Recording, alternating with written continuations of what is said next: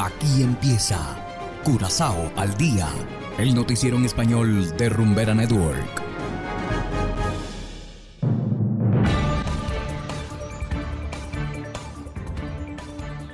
Muy buenas tardes, estimados oyentes de Rumbera Network 107.9 FM. Igualmente saludamos a todos quienes nos escuchan a través de noticiascurazao.com en formato podcast. Hoy es jueves primero de diciembre de 2022 y a continuación los titulares. Tripulantes a la deriva rescatados gracias a la Guardia Costera. Curazao podría tener pronto un hipódromo. Absueltos curazoleños que se encontraban detenidos en Venezuela.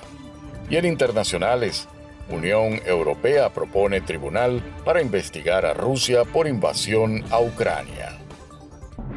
Esto es Curazao al día con Ángel Van Delden.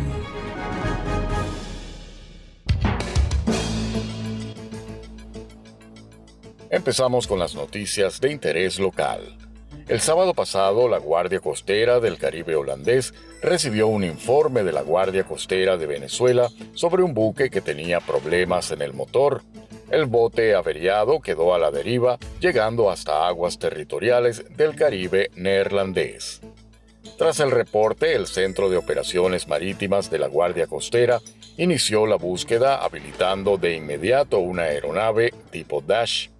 Una vez en la zona, la tripulación del avión patrulla logró ver al bote en problemas. Luego del primer contacto visual, el avión voló en las cercanías en busca de algún otro barco o bote que pudiera socorrer a los tripulantes en peligro.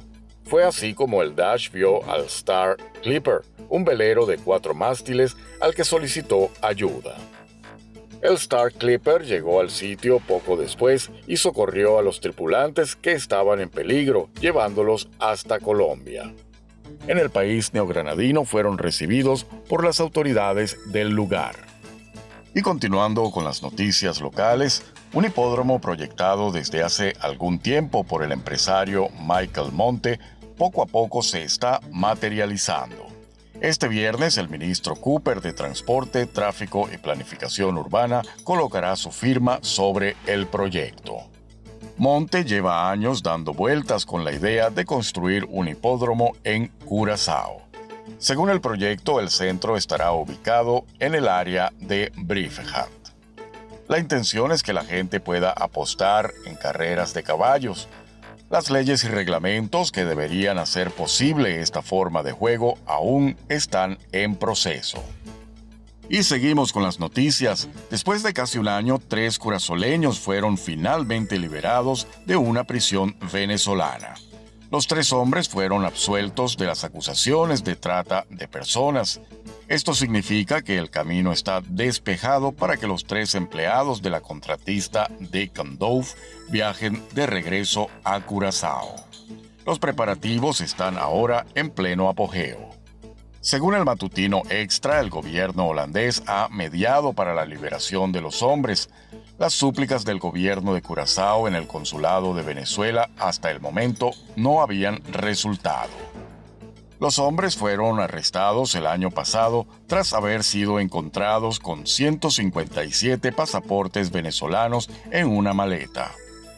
Los pasaportes los tenían para arreglar visas para Israel, pues el grupo estaba siendo reclutado para trabajar en una refinería de petróleo en dicho país. En el pasado, Deacon Dove logró reclutar a unos 700 venezolanos de la misma manera. Hacemos ahora una pequeña pausa y enseguida volvemos con más de Curazao al día. Hagan lo que hagan, pongan lo que pongan.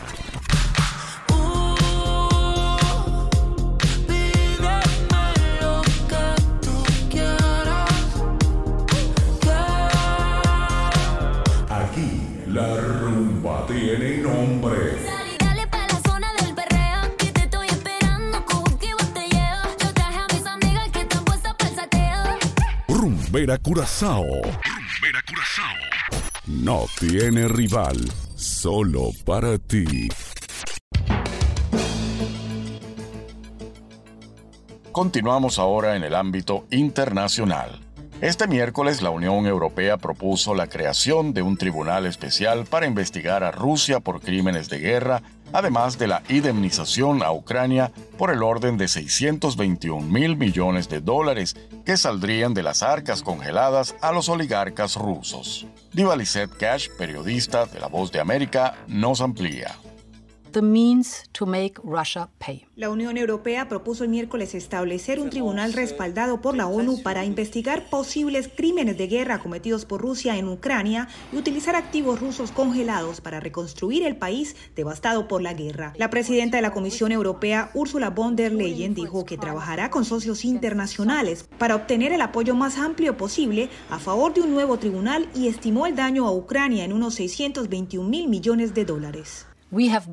Hemos bloqueado 300 mil millones de euros de las reservas del Banco Central ruso y hemos congelado 19 mil millones de euros del dinero de los oligarcas rusos. A corto plazo, podríamos crear con nuestros socios una estructura para administrar estos fondos e invertirlos. Por su parte, el secretario de Estado de Estados Unidos, Anthony Blinken, prometió a este miércoles el apoyo continuo de la OTAN a Ucrania en una reunión con el ministro de Relaciones Exteriores de Ucrania, Dimitro Kulebra, mientras ese mismo día explotó una carta bomba en la Embajada de Ucrania en Madrid dirigida al jefe de esa cartera y que dejó a un empleado herido. En un tuit, un portavoz de la Cancillería de Ucrania informó del acontecimiento. Un artefacto explosivo oculto en un sobre detonó en el interior de la Embajada de Ucrania en Madrid. Un miembro del personal herido. El canciller instruyó reforzar la seguridad de todas las embajadas de Ucrania. También hizo un llamado a las autoridades españolas para que investiguen urgentemente este ataque. Sobre el levantamiento de las restricciones a los activos rusos, la Unión Europea afirmó que podría estar vinculado a un acuerdo de paz entre Ucrania y Rusia que resolvería la cuestión de la reparación de daños. Divalizet Cash. Voz de América, Washington. Y de esta manera, estimados oyentes, llegamos al final de Curazao al Día. No olviden que pueden descargar nuestra aplicación Noticias Curazao, la cual es totalmente gratis desde Google Play Store. Trabajamos para ustedes Saberio Ortega en el control técnico y ante los micrófonos Ángel Van Delden. Tengan todos una feliz tarde y será hasta la próxima.